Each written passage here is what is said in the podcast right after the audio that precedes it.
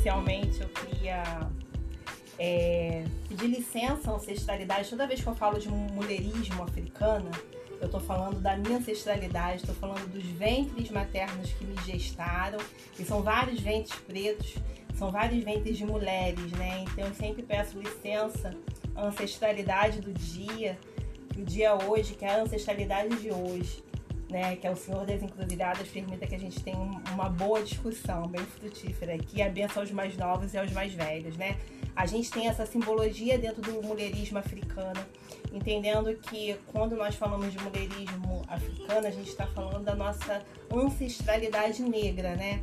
E quando a quando eu recebi esse convite, né, eu fiquei pensando assim, da importância da gente falar sobre esse tema, porque acaba que a gente é formada, gestado, né, por uma cultura muito eurocêntrica. A gente sabe toda a história da Grécia, da Europa, e muitas vezes não, não se religa à nossa história africana, né, nossa raiz ancestral, né.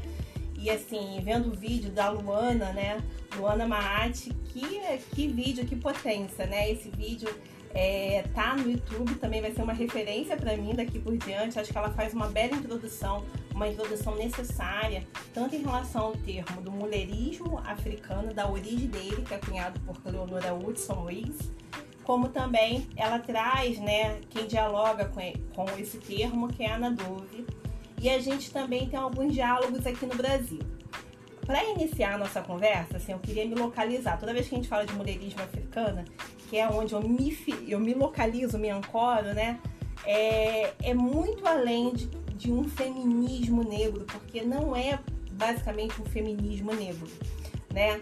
É, falar de mulherismo africana é falar de valores e princípios que são africanos, que nos reancestralizam e nos, nos possibilitam uma reafricanização. Aí vendo tanto o vídeo de Luana como o texto da Nadove que foi indicado para vocês, eu pensei da gente recuar mais um pouquinho para vocês entenderem essa ideia que está na base do mulherismo africano, que é justamente você constituir a partir da cabaça útero-mãe, que são as mulheres africanas, é você construir uma unidade cultural africana que também é diaspórica. Não está só em África, mas está nas diásporas que se deram nas sociedades colonizadas. Então, assim, eu não consigo falar de mulherismo africano sem fazer essa introdução. Eu queria que vocês, assim, eu vou falar um pouquinho para vocês poderem entender, né? Tem um autor é, que é chamado Carlos Moore, não sei se alguns conhecem. Ele tem um livro que eu acho essencial, assim, para quem quer se aprofundar no tema, que é fala É a África que nos incomoda. O título do livro é esse, A África que nos incomoda. Ele vai falar que na África a gente tem, né, oito períodos históricos e 15 grandes civilizações. Por que, que eu estou dizendo isso? Porque muitas vezes a gente tem a ideia de África como, como se fosse uma grande tribo, pessoas desnudas, né? Não que não se pudesse andar sem roupa, isso é uma convenção ocidental. Né? Mas a questão é que na África a gente tinha 15 civilizações que eram reinos. E esses, desses reinos, reinos da Omé, reino do Yorubá, é, reino do Congo, né? É, vários reinos de Angola. É, nesses vários reinos, eles eram chefiados por mulheres, que eram, que a gente chamava de rainhas. A gente tinha 42 rainhas para 20 reis, né? Ao longo da história da África, que foi recontada por Sheikh Anta Diop, e a Luana traz isso, né? O Sheikh Anta Diop pra gente, é, é, a gente pode comparar, né? O que ele traz de história pra, da África é o que a gente pode comparar, né? Se a gente for pensar na cultura ocidental, o que ele coloca de história da África tá igual a Grécia para a Europa, né? Então o que ele coloca é algo que é a unidade cultural africana, é da onde a gente vai extrair todos os conteúdos do mulherismo africano, né? Que na verdade o mulherismo africano, eu, eu assim, eu acho que esse termo cunhado por Leonora Hudson, Wins, é um termo para dar é, concretude à experiência de luta das mulheres negras, né, afro-americanas no contexto, né, aí da década de 70, 80 nos Estados Unidos. Porém, que ela, ela vai cunhar esse termo em 87, 1987, mas é todo um construto de uma luta. Mas esse termo, na unidade cultural africana, ele é assim, se a gente, a gente não conhece com esse nome, mas a gente conhece a experiência a partir dos valores e princípios. E aí é importante voltar um pouquinho atrás, por isso que eu falei do Carlos Mor, né? Porque ele tem esse livro, A África que nos incomoda, ele vai contar toda a partir do Sheikh Tandiop toda a história da África e vai trazer pra gente uma coisa importante como foco de ancoragem, que é a primeira mulher, né, a primeira mulher que foi considerada humana, ela vem da África subsaariana, que é o que a gente chama de é, de Inknesh. Tá lá no livro do Carlos Mota, lá nos estudos de Sheikh Anta Diop. Essa mulher, que era um fóssil australopithecus, que eles chamam, é um fóssil de 3,2 milhões de anos. Foi a prime o primeiro relato de existência humana no mundo. Só que isso tudo foi apagado, foi apagado justamente pela história grega, pela história branca europeia. O que, que a gente quer dizer com isso? A gente está dizendo que a cabaça útero, motor do mundo, ela foi plantada pelas mulheres e por uma mulher negra. Isso nos diz assim um outro giro em relação às lutas negras femininas no mundo, né? Porque primeiro, a gente não se pauta pela questão do feminino e masculino. Em África, a mulher, ela tem dentro dela, ela é composta tanto tanto de da questão, né, do ser mulher, da questão feminina, como da questão masculina. Tanto que a mulher na África, e a gente vai, se a gente for pegar a história do Sheikh Diop, vai pegar o Egito, a Núbia, o Sudão, e isso é todo o período de história da civilização, que estão nessas, nesses oito grandes períodos, e depois a gente tem a África, né, a África pré-insurgente, que é a África que foi colonizada, e a África contemporânea. A gente vai ver que na África não existem relações generificadas. Não existe essa questão de distinção entre homem e mulher é, eu, enquanto uma mulher negra, eu costumo dizer que eu sou mulherista, sou mulherista africana, porque eu nasci e fui criada num terreiro. Um terreiro que onde a gente tinha práticas quilombolas e práticas advindas da cultura de Angola. Então, a gente não tinha essa, essa desigualdade como a mulher como a frágil e o homem como aquele que tem a força, como o homem que vai é, vamos dizer assim, ditar as regras desse local. Não. Se a gente pegar a história das 15 grandes civilizações da África, dos oito grandes períodos, as mulheres eram o poder político, a força motriz, a cabaça útero. A gente tinha 42 rainhas ao longo desse período, a gente só para 20 reinados de homens. Então, a mulher em África até hoje, ela é respeitada, ela é venerada há um respeito a ela e principalmente a mulher negra idosa, porque a ancestralidade ela vai, né? O respeito ao idoso, às mulheres, às crianças estão na base da unidade cultural de valores e princípios africanos. É por isso que a Cleonora Hudson, ao pensar as lutas insurgentes das mulheres negras afro-americanas na década de 70 e 80, em 87 ela não admite o termo feminismo negro, por quê? O feminismo é uma experiência da Europa. O feminismo é uma experiência que as mulheres brancas estão buscando igualdade com os homens. Igualdade, as mulheres africanas nunca buscaram, porque elas sempre tiveram poder político, elas sempre tiveram, é, vamos dizer assim, elas sempre foram o centro motor daquela, daquela sociedade. As mulheres em África, elas inventaram todo o processo da agricultura, né? E a África, quando eu falo, eu estou falando da África lá no Antigo Egito, não estou falando só dessa África contemporânea. A gente considera comunidade cultural, a gente fala de Kemet, que é essa África antiga, o Egito antigo, Kemet. A agricultura já foi inventada desde Kemet. Quem inventou foi as mulheres negras. Então a gente tem toda uma unidade cultural de construção, de unidade dos comuns, que passa pela experiência de uma mulher que ela não sofre opressão da maneira que a gente conhece na sociedade europeia. Ela tem função política tanto em Kemet como nas outros períodos civilizatórios de África, a não ser no período de insurgência, porque houve as invasões bárbaras, houve o processo de colonialismo e, e todos esses povos foram escravizados. Mas até mesmo na condição de escravizados, as mulheres, quando chegam, vamos pensar na diáspora brasileira, quando chegam na diáspora brasileira, elas, elas promovem resistências, Lembra a história de Dandara, de Nzinga? Elas vão formar quilombos, porque a experiência da África era uma experiência, sim, de reis e rainhas, mas maioria mulheres, mulheres que já estavam no poder econômico, que já estavam as relações sociais, que já estavam o cuidado também com os homens. Como a gente não tem essa fragmentação do que é ser homem do que é ser mulher, porque ser uma mulher africana e uma mulher que, que tem essa ancestralidade centrada na unidade cultural africana, está dizendo que você contém dentro de você o feminino e o masculino. E a busca na sua vida existencial é esse equilíbrio entre o masculino e o feminino. Mas você não tira esse masculino de dentro de você. Você não retira. O que retirou da gente esse equilíbrio, esse masculino e esse feminino, foi justamente a colonização, todo o processo de escravização. E isso da diáspora nas sociedades colonizadas. Porque se você for em África lá, família nuclear burguesa tem um, um, um estudo da Yoronke Yoronmi, eu gosto muito dela ela vai falar que a família nuclear burguesa em África é alienígena. Não existe essa noção de família nuclear burguesa.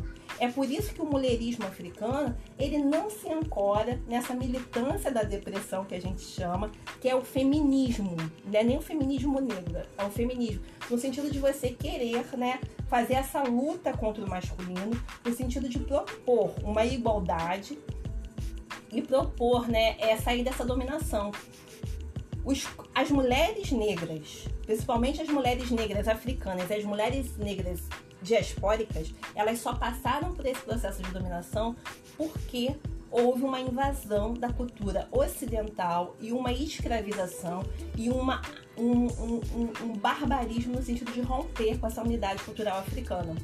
Então, assim, o que eu tô querendo dizer para vocês?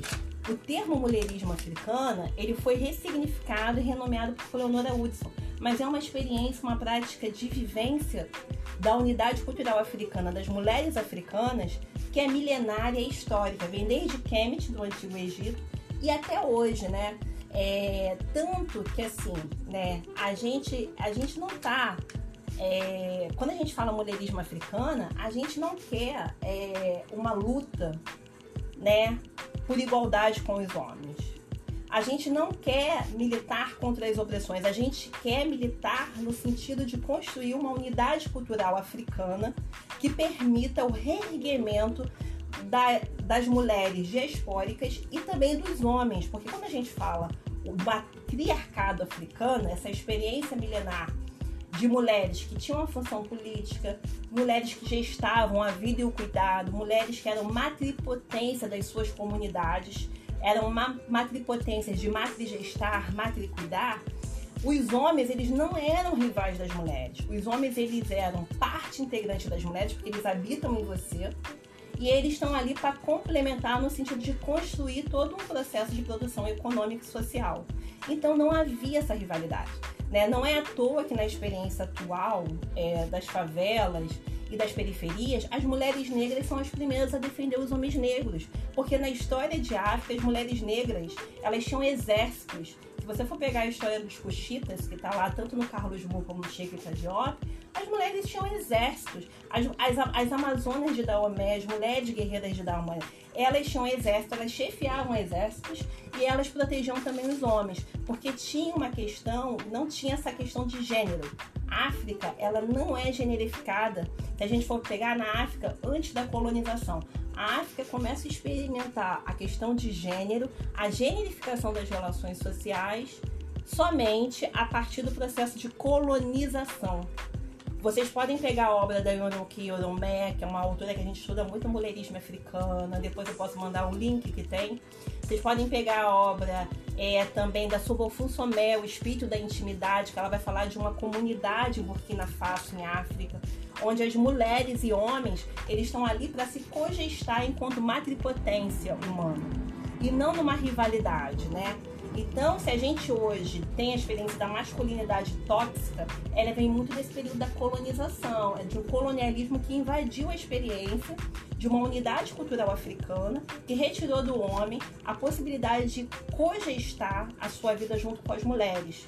Né? Se vocês forem pegar hoje em África, a mulher que decide em África é, todo o planejamento econômico não está na mão do homem, porque ela tem acesso ao dinheiro, ela vai matrigestar planos para a sua família, ela vai, ela vai determinar aquela família, todos têm que ter moradia, que moradia é uma questão central, então ela vai determinar quem vai, como é que vai comprar o terreno. O terreno é comprado com dinheiro de todos, não há divisão dessa questão, o dinheiro é meu, o dinheiro é seu. Então tem uma experiência comunal que ela está na raiz do, do, do matriarcado feminino, né? matriz do matriarcado é, mulherista, que a gente, enquanto mulherista africana, reivindica. E para falar bem rápido, que eu sei que a gente já está com bastante coisa, é uma coisa importante, assim, para poder eu destacar, né? O Diop, ele vai falar da teoria dos dois berços. Não sei se vocês já ouviram falar, mas vale a pena ler a obra dele. Que é a teoria do berço norte e do berço sul. A África é berço sul, a Europa é berço, berço norte. O que, que ele está dizendo pra gente? Ele está dizendo, olha, em África, a mulher ela não é demonizada, ela não é tida como puta, ela não é a mulher que precisa sair na rua queimar o sutiã para poder ter seus direitos reconhecidos. A mulher, ela é ator central em África. Ela é respeitada, ela é venerada. A África é a mulher. Se a gente for pegar aquele livro Deus é uma mulher, é porque tem uma leitura de África. Deus em África, Deus é uma mulher. E não é só um deus. A África ele é politeísta, é vários deuses, né? Então você tem a natureza como algo necessário e essencial. Não é à toa que a gente, as mulheristas, elas têm como filosofia também o culto à sua espiritualidade, né? Porque em África não há divisão entre sagrado e profano. Essa divisão é ocidental, é colonial. Na África, o sagrado habita em você, assim como na Índia. Não há essa divisão. É por isso que a gente é tão demonizado aqui. Porque aqui, é, na verdade, todo esse berço cultural do sul da África, todo esse berço cultural do culto à natureza, que a natureza é boa, que a natureza é a fonte de riqueza, os rios são o que vão dar a fertilidade, a terra é o que vai dar o, o semear a plantação de comida, né? E o ar é necessário para todos, que a gente vai cultuar pelas nossas divindades, o San, o Xum, o Mulu, que é o rei da terra, o Xum, que é rei, é rei das águas, né? O San, rei das plantas. A gente não vai ter nessa cultura ocidental, pelo contrário, né? A Nadove vai trabalhar um pouco isso no texto dela, né? Pelo contrário, você tem uma cisão entre o masculino e o feminino, o sagrado e o profano. E a cultura sul, que é da África, enquanto ela ela vai, né? Ela vai colocar a natureza como um Deus supremo e a gente tem um culto à natureza, cultuar os orixás é cultuar a natureza, culturar o Ifá urbano é cultuar a natureza. Você vê no berço norte, que é esse berço da Europa, uma demonização da natureza, uma demonização das mulheres com seu ciclo menstrual, uma demonização das mulheres pretas, uma demonização no sentido de você separar, de você dividir o que é, o que é feminino e masculino, de você trabalhar com categorias de gênero relacionais para lidar com as relações sociais. Nesse sentido, né, é, eu, eu, eu sou uma mulherista, né? Eu assim passei pelo, pelo feminismo, pelo feminismo negro, até conhecer o mulherismo, mas é, na academia, porque tinha uma resistência muito grande né? Na academia eu fui obrigada a passar por essas etapas. Eu não pude ser uma mulherista africana, por quê? Porque a academia não aceita o berço civilizatório sul-africano como uma epistemologia. Eu me lembro que eu lá no meu mestrado eu queria falar do matriarcado africano e ninguém quis me orientar. Por quê? Porque eles não aceitavam. E eu falava, gente, mas a gente vive um matriarcado também aqui no Brasil africano, pela experiência dos terreiros, pela experiência dos quilombos, sendo que a gente vive um sistema de exploração opressão que é do capital. Então isso não se dá de uma forma, de uma unidade cultural tão forte quanto na África. Mas é, a gente agora está conseguindo trazer isso à tona com várias, várias várias pesquisadoras, como a Catiúcia Ribeiro, a Zageri, a Nia Russi, são pessoas que estão, a gente inclusive, estão divulgando o mulherismo africano, porque são pessoas que têm uma experiência de terreiro, quilombola, que entende, né, que a gente consegue por esses espaços se aquilombar e trazer uma luta, né, uma luta que é política e econômica, que também pela gestão do poder, que é centrada na unidade cultural africana. Ou seja, a gente se reapropria dos valores que nos constituíram, fazendo uma descolonização dessa toxicidade que é que foi né, o processo de colonização. É por isso que o feminismo negro não, não. A gente dialoga com ele, a gente não rivaliza com o feminismo negro. A gente dialoga, vai beber na mesma fonte, vai estar tá ali, né? Porque o feminismo negro. Lélia Gonzalez já falava das candances, que são mulheres negras que foram guerreiras e rainhas lá, lá no Egito, lá em África. Então, a própria Leila, ela, Leila Gonzalez, ela dialoga. Se você for pegar a Angela Davis, ela tá falando da questão lá no livro dela, Mulheres, Classe e Raça, da questão dos escravizados é, é, na, no, no, no, continente é, norte-americano, que esses escravizados, eles eram tratados, né? Tanto as mulheres como os homens da mesma forma. As mulheres eram tratadas feito homens. Né? E as mulheres, é, elas vão se revoltar no sentido de ter preservado esse masculino que é dentro dela. Mas elas já tinham essa experiência igualitária entre homem e mulheres em África. A própria Sujan Tran, é quando ela tem o discurso dela, ela está reivindicando que se reconheça a parte feminina que tem nela enquanto mulher, mas também a parte masculina. Ela não está falando só do reconhecimento de uma parte feminina. Ela está falando de uma parte masculina, porque em África a igualdade não é esse gênero tão demarcado, né? Então, assim, a gente tem um diálogo com as feministas negras, porém, a gente acredita que só é possível a construção de uma sociedade que não tem essas experiências né, de opressão a partir do matriarcado, a partir da reancestralização, ou seja, do, da reafricanização dos valores né, do matriarcado africano. Por quê? Porque a questão de ir na rua e queimar sutiã não foi uma questão das mulheres negras. As mulheres negras sempre tiveram poder político. As mulheres negras africanas, elas sempre tiveram, elas sempre foram, o elas foram central no berço civilizatório em África. Isso é uma questão do Ocidente, que a gente toma como valor e acha que é nossa pauta. A nossa pauta é retomar o nosso poder político, o nosso poder. A gente sempre foi rainha, a gente não viveu sob a opressão. A mulher branca europeia, sim, ela sempre viveu sob a opressão, porque o berço civilizatório norte, ele é um berço que ele tem o homem como central, a caça é central, o nomandismo é central, por quê? A Europa é fria, a Europa ela tem todo uma, um, ela não é fértil, né? A gente tem lá o Sheikh da Jopa que costuma dizer que os povos europeus passaram pela era glacial.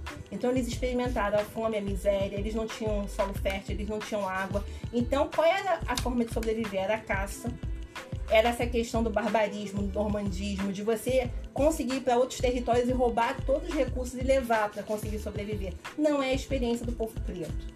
O povo preto sempre tiveram recursos e abundâncias em África. E essa prática mulherista de você ter recurso e abundância e você oferecer, mesmo que você não tenha muito, é uma prática de uma unidade cultural em África que nos habita. Chega na casa de uma mulher preta e um homem preto ele pode ter pouco ali na panela, mas sempre tem uma água que bota no feijão e dá para todo mundo.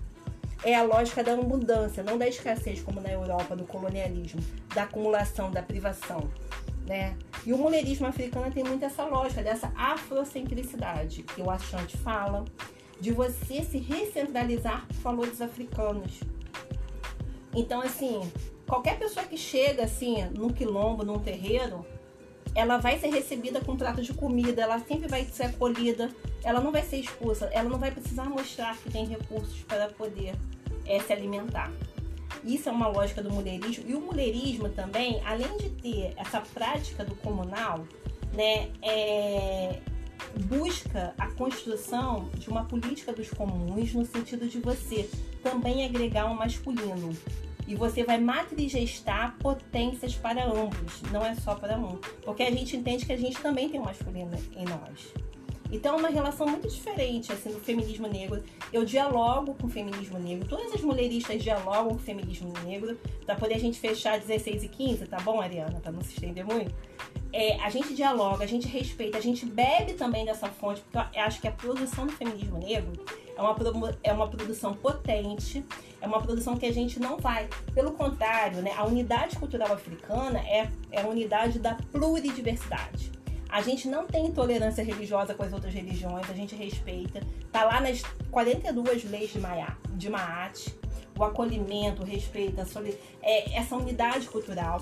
A questão é que a gente acha que o caminho de luta não passa né, pela emancipação da, da diáspora negra no mundo, porque ser mulherista africana, você está vendo a unidade cultural da diáspora no mundo e a unidade cultural africana e sua reconexão com a diáspora no mundo não passa pelo feminismo negro. Por quê?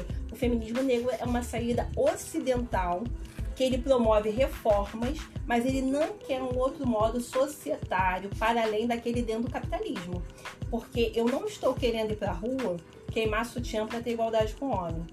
Eu não quero, é, vamos supor assim, vamos pegar as eleições políticas. As mulheristas não querem só parlamentares lá na Assembleia Legislativa. A gente quer ter o dinheiro para financiar essa candidatura, para não acontecer igual aconteceu com a candidata que foi morta e assassinada, Marielle Franco, porque a gente sabe que tem ainda o financiamento de uma esquerda branca. Então a gente quer um outro modus operando politicamente, economicamente, socialmente. Então é uma unidade cultural que vai gestar outro modo é, de estar no mundo sem essa divisão generificada entre homem e mulher, sem a divisão entre sagrado e profano, sem essa questão de você, né? É, a gente busca uma ética preta, que a gente fala, né? Com valores e princípios.